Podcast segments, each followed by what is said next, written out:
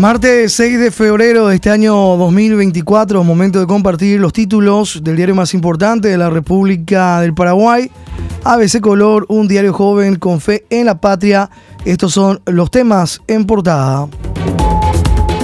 Itaipú no subirá tarifa y Brasil ya lo comunicó a nuestro país. Esto se informa en Brasil tras encuentro de altas autoridades. Ayer se llevó a cabo una reunión entre cancilleres y altos jefes de ambas naciones. Canciller paraguayo Rubén Ramírez asegura que la negociación continúa.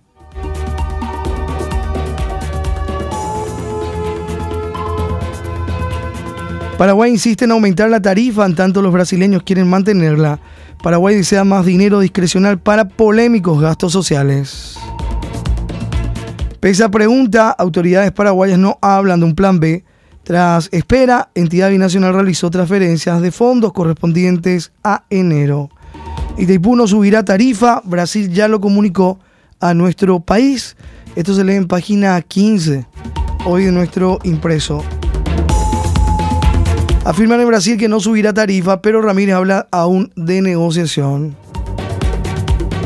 Vinieron el jefe de Itamaraty y el ministro de Minas y Energía de Brasil, pero desacuerdo sigue. Las oficinas paraguayas de Itaipú informaron ayer que la binacional transfirió al Paraguay sus beneficios correspondientes a enero de este año.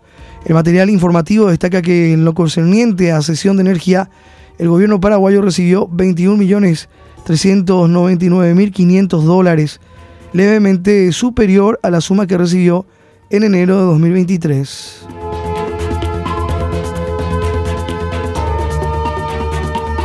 En cuanto a los beneficios de ANDE, hubo un aumento también del 11.9%.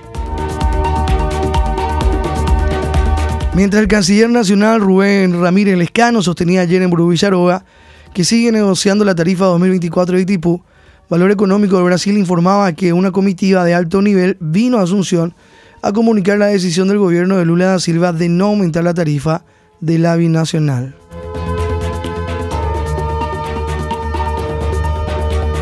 Presencia del jefe de Itamaraty y ministro de Minas y Energía que vinieron a comunicar la decisión de su país. Página 15, Economía, Energía y Negocios, título en portada hoy del impreso. La foto del día, multimillonario robo en Ciudad del Este.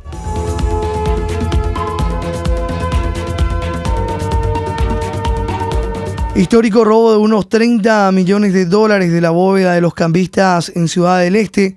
Usaron un túnel, cortaron la electricidad y trabajaron durante las fiestas de la ciudad en lo que tal vez sea el robo más grande en la historia del Paraguay. Una gavilla prácticamente vació la bóveda de la Asociación de Trabajadores Cambistas, ATC, en Ciudad del Este. Se habla de un botín de hasta 30 millones de dólares. Aunque difícilmente todas las víctimas hagan una denuncia formal, debido a que muchos operaban con dinero en negro. Ya vemos en la foto, en página 22, judiciales policiales efectivos de la policía frente a la sede de la Asociación de Trabajadores Cambistas de Ciudad del Este, la bóveda de la Asociación de Cambistas que hoy está en la portada de nuestro impreso, y el boquete que hicieron los ladrones. Túnel y boquete. Cortaron la energía. Como cada día, un grupo de cambistas se presentó bien temprano en la bóveda para sacar su dinero. Sin embargo, llamativamente las puertas del local no se pudieron abrir porque había sido no había energía eléctrica desde el sábado, justamente cuando la ANDE denunció que fueron saboteados dos de sus transformadores que alimentaban a este sector del microcentro. Por lo visto, los que cortaron la electricidad ya eran miembros de la banda de delincuentes para que pudieran trabajar tranquilos durante todo el fin de semana. El golpe fue también calculado que fue ejecutado justo durante los festejos de Fundación de Ciudad del Este que se hicieron el sábado último.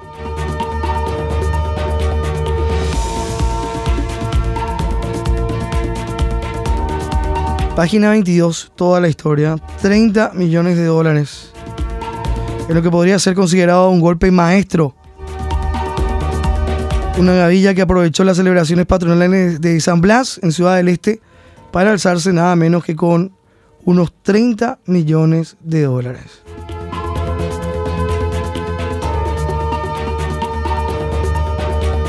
El sitio violentado cuenta con 250 cajas fuertes individuales que eran utilizadas por 148 cambistas de la capital del Alto Paraná. 4 con 5 minutos. Intendentes cierran comunas en contra del plan Hambre Cero. Admiten posible reculada. Y esto se lee en páginas 2 y 3 hoy ya de nuestro impreso. Intendentes paralizan hoy comunas en protesta por plan Hambre Cero. Peña recibe a las 9 a jefes comunales para tratar proyecto que deroga Fonacide. La gran mayoría de los intendentes de todo el país cierran hoy las puertas de los municipios en desacuerdo con el proyecto de ley Hambre Cero en las escuelas, que pretende descentralizar la gestión del almuerzo escolar a cargo del Ministerio de Desarrollo Social. Hoy se prevé una reunión clave con Santiago Peña en Burú Villaroga. El presidente del Congreso, senador Silvio Beto Velar, informó anoche que el presidente Santiago Peña planteará hoy a los intendentes disconformes modificaciones al proyecto de ley Hambre Cero en las escuelas en lo que respecta a Fonacide y royalties, recursos que no se despojarán a los municipios. Dicha revelación la hizo Ovelar en el programa Mesa con EBP. Añadió que la decisión se adoptó en la reunión del presidente Santiago Peña con el Comando de Honor Colorado en Buru Villaroga. Beto anuncia posible reculada. Unos 150 intendentes eh, integrantes de la OPASI rechazaron la centralización de recursos.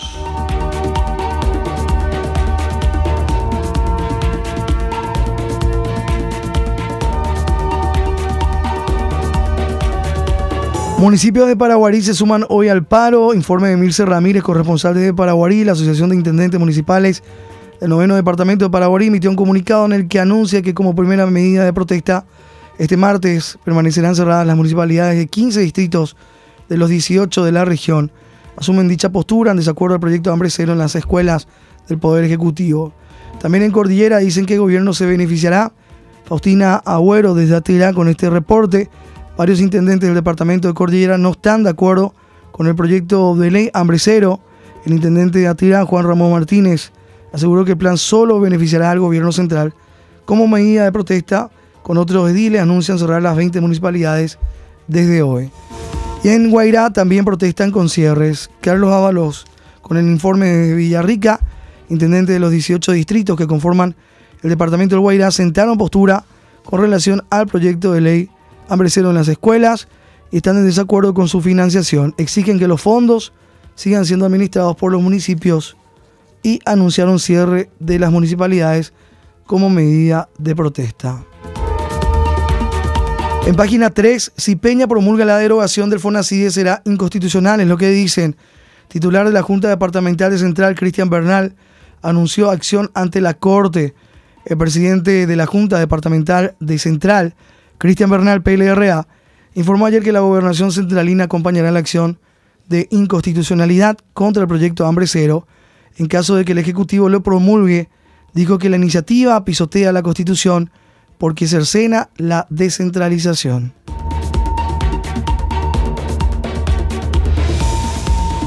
Presidente Ayes también rechaza No estoy de acuerdo en la ejecución del programa. Tiene que ser ejecutado por la gobernación de presidente Ayes. Había expresado el gobernador de dicho departamento chaqueño, Bernardo Zárate, de la ANR.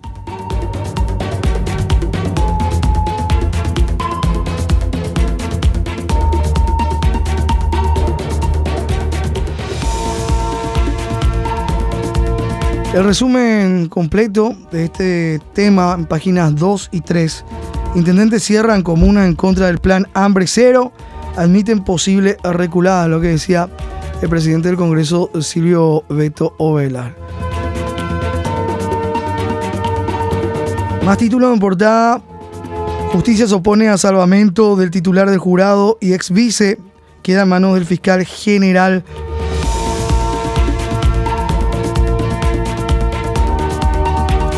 Vamos a la página 4 y 11 con el desarrollo de este título. Justicia se opone a desestimación de denuncia contra el presidente del GEM. Escandalosa conexión de los testigos de la Fiscalía con el diputado cartista. El juez de garantía Miguel Palacios imprimió ayer trámite de oposición al pedido de desestimación de la denuncia contra el presidente del GEM, Orlando Arevalo, por su presunto título falso de abogado. El pedido había presentado la fiscala Patricia Sánchez, pese a las escandalosas conexiones del diputado cartista con los testigos y la Universidad Leonardo da Vinci. En caso ahora queda a cargo del fiscal general Emiliano Rolón. Con infografía, hoy en página 4 de la escandalosa conexión, los testigos y compañeros de Orlando Gabriel Arevalo.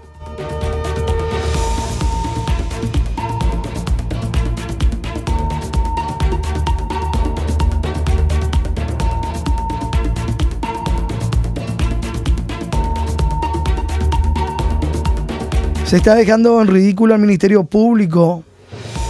Case Jiménez, suspendida representante del Ministerio Público y la que presentó la denuncia contra el diputado cartista Orlando Arevalo y el expresidente del GEM, Oscar Pacielo, presentó ayer una nota dirigida al fiscal general del Estado, Miriano Rolón. En el escrito le comunica la acusación que hizo contra su colega y fiscal Patricia Sánchez ante el jurado de enjuiciamiento de magistrados por supuesto mal desempeño en sus eh, funciones.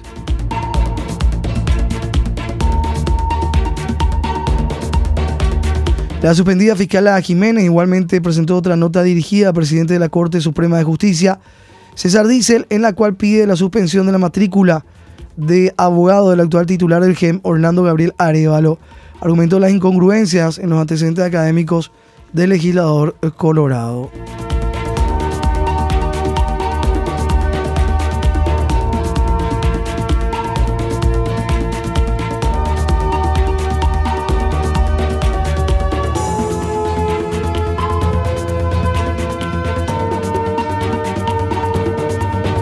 En página 11, el juez Humberto Tazú opuso ayer al pedido de la Fiscalía de desestimar la denuncia en contra del ex vicepresidente de la República, Hugo Alberto Velázquez, el funcionario Juan Carlos Duarte, declarados como significativamente corruptos por Estados Unidos, por el supuesto hecho punible de soborno.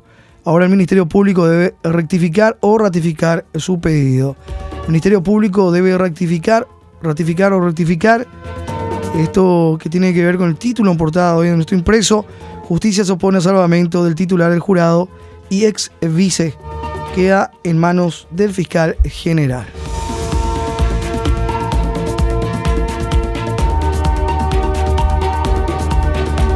En página 18, título en portada ABC, Parksin, solo 40% en encarnación.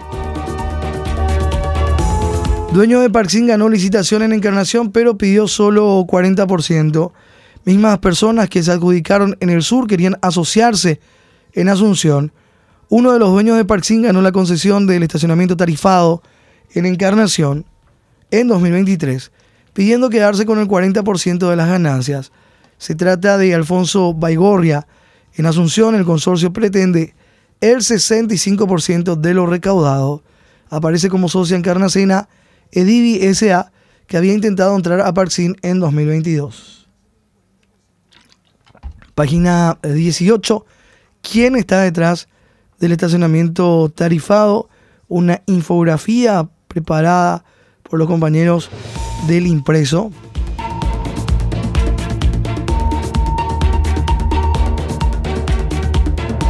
Alfonso Baigorria, dueño de Onyx y de Decisiones Empresariales SRL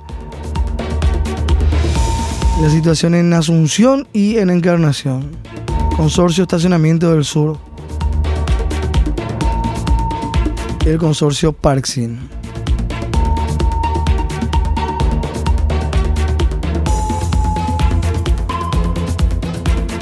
Avance veloz de Chao Nepotismo.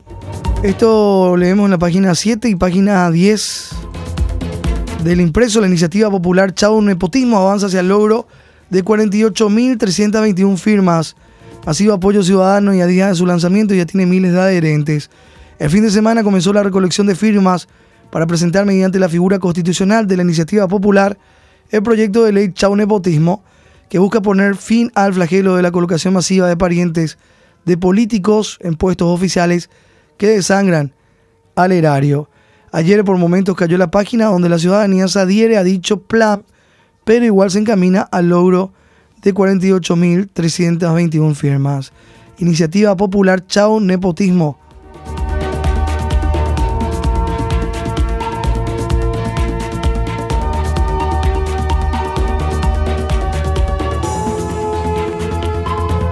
Ovelar premia a sus funcionarios con un millonario retiro incentivado. Funcionarios cercanos al titular del Senado serán beneficiados con el programa. Esto es la página 10 del impreso.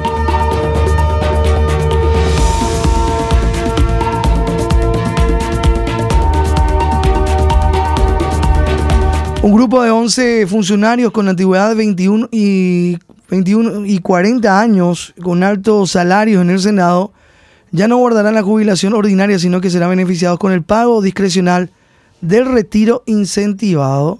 Eso lo va a Beto Velar, titular del Senado.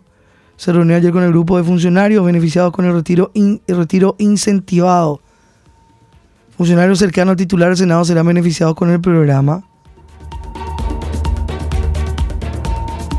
Los salarios que van de 14 millones de guaraníes, de 13 millones el más bajo, 13 millones 667 mil a 25 millones 387 mil 529 mil que es más, el más elevado.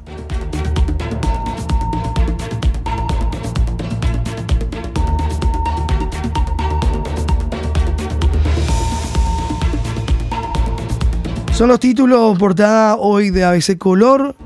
4 de la mañana con 16 minutos. Compartimos también a continuación las noticias deportivas.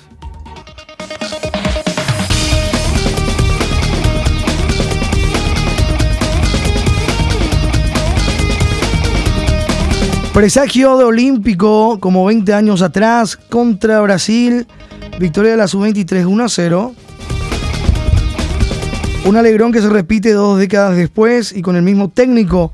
La selección paraguaya de Carlos Ejara Zaguier se dio otra vez el gran gusto de ganar a Brasil en un sudamericano proolímpico sub-23. Fue ayer 1 0 con el gol de Fabricio Peralta en Caracas, en el arranque del cuadrangular final que define a los equipos que irán a los Juegos Olímpicos de París. En 2004, Paraguay ganó 1 0 a Brasil en el cierre de la fase decisiva y obtuvo uno de los cupos de Atenas, donde logró la única medalla de plata, aunque en la ronda previa entonces cayó por 3 a 0 Pasado mañana la Roja enfrenta a Argentina a las 17 horas. Argentina que empató con Venezuela 2 a 2. Está como líder del cuadrangular final la Roja con 3 puntos. Argentina y Venezuela que empataron están con un punto y Brasil sin punto alguno. Presagio olímpico. El festejo de Fabricio Peralta en la foto en contratapa hoy de ABC.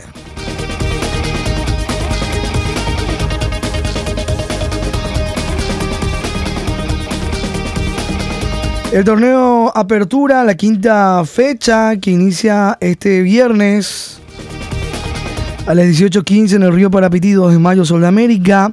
A las 20.45 en el Martín Torres, Trinidense, Tacuaral. El sábado en el Rogelio Olivieres, Guaraní Ameliano el día sábado a las 20.45 en el Defensores del Chaco, Olimpia General Caballero.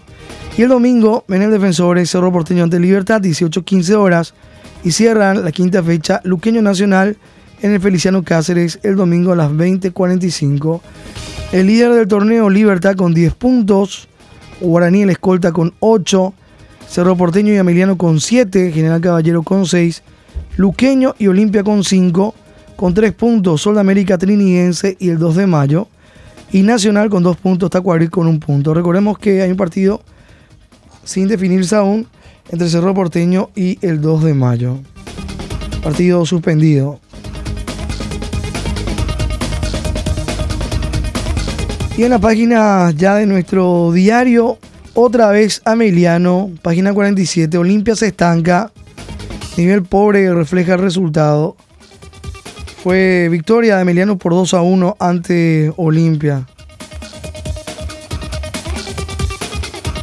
Emiliano se dio el gusto una vez más ante Olimpia y logró la victoria 2 a 1 en Encarnación tras un pobre primer tiempo del decano.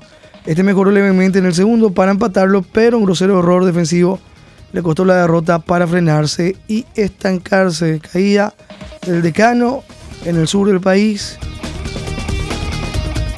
la victoria de Emiliano por 2 a 1 en la cuarta fecha. Otálvaro ya trabaja con el plantel Azul en Luque. Lateral colombiano Sergio Otálvaro de 37 años, firmó vínculo por una temporada. Desde ayer comenzó a trabajar a la par del plantel comandado por Julio César Cáceres.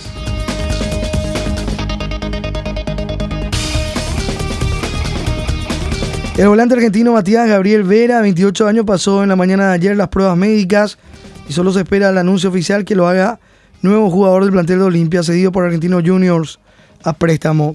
El Cerro Porteño no ganar no perturba. Después del partido inconcluso frente al 2 de mayo de Pedro Juan Caballero, Cerro Porteño rescató un agónico empate el domingo en su visita a General Caballero de Mallorquín y se distancia de la punta. Sin embargo, el entrenador Víctor Renay no quedó perturbado con el resultado. Generamos y tuvimos una cantidad de situaciones y no pudimos convertir. Es lo que decía Víctor Bernay, el entrenador del Ciclón.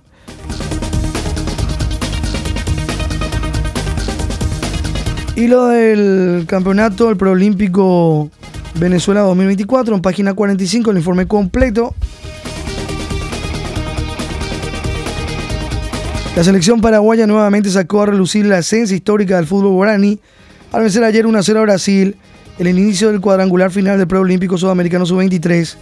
La Roja tuvo el dominio del trámite con gran compromiso colectivo, minimizó la calidad individual verde-amarela y logró hacer diferencia con el gol de Fabricio Peralta y también el portero, el arquero de Paraguay que atajó un penal. ¿eh?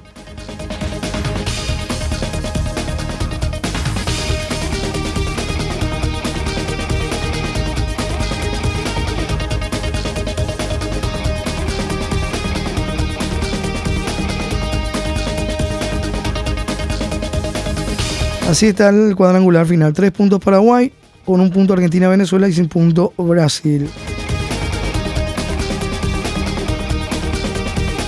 Los dos primeros se quedan con los boletos de los Juegos Olímpicos de París a disputarse entre el 26 de julio al 11 de agosto.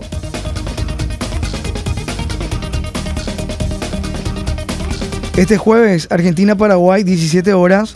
Venezuela-Brasil a las 20 y se cierra el cuadrangular el 11. El próximo 11 de febrero, domingo, Paraguay ante Venezuela, Argentina ante Brasil.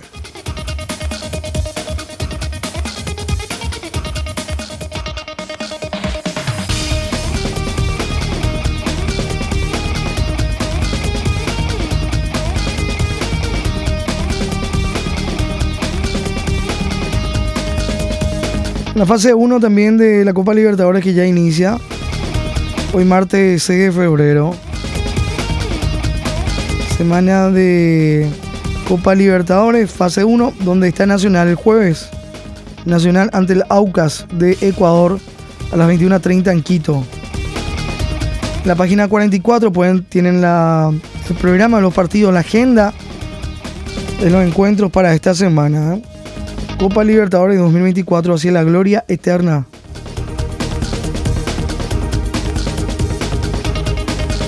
También inicia hoy la Copa de CONCACAF.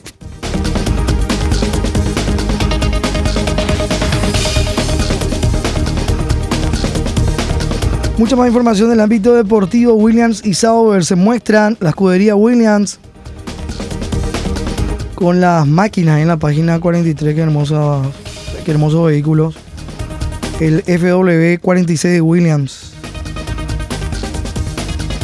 El C44, un tributo al trabajo efectuado por James Kay, el equipo técnico. Como las máquinas en página 43, Fórmula 1. Presentaron ayer sus monoplazas para el Mundial de Fórmula 1.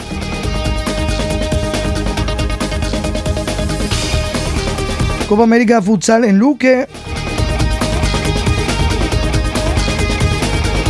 Preolímpico a la vista. Mucha más información del ámbito deportivo en páginas de ABC El Color. Santos Pablo, Miki y compañeros mártires, hoy el santoral católico. Cargo de conciencia ya y dice el de la fecha. Y recordemos que hoy tenemos, como cada martes, Colonia de Vacaciones. Juega, piensa, pinta, aprende y enseña. Diferentes pero unidos, dice. Hoy la portada, Colonia de Vacaciones, la propuesta de los días martes de ABC. ABC Color, el diario completo, presenta el editorial de la fecha.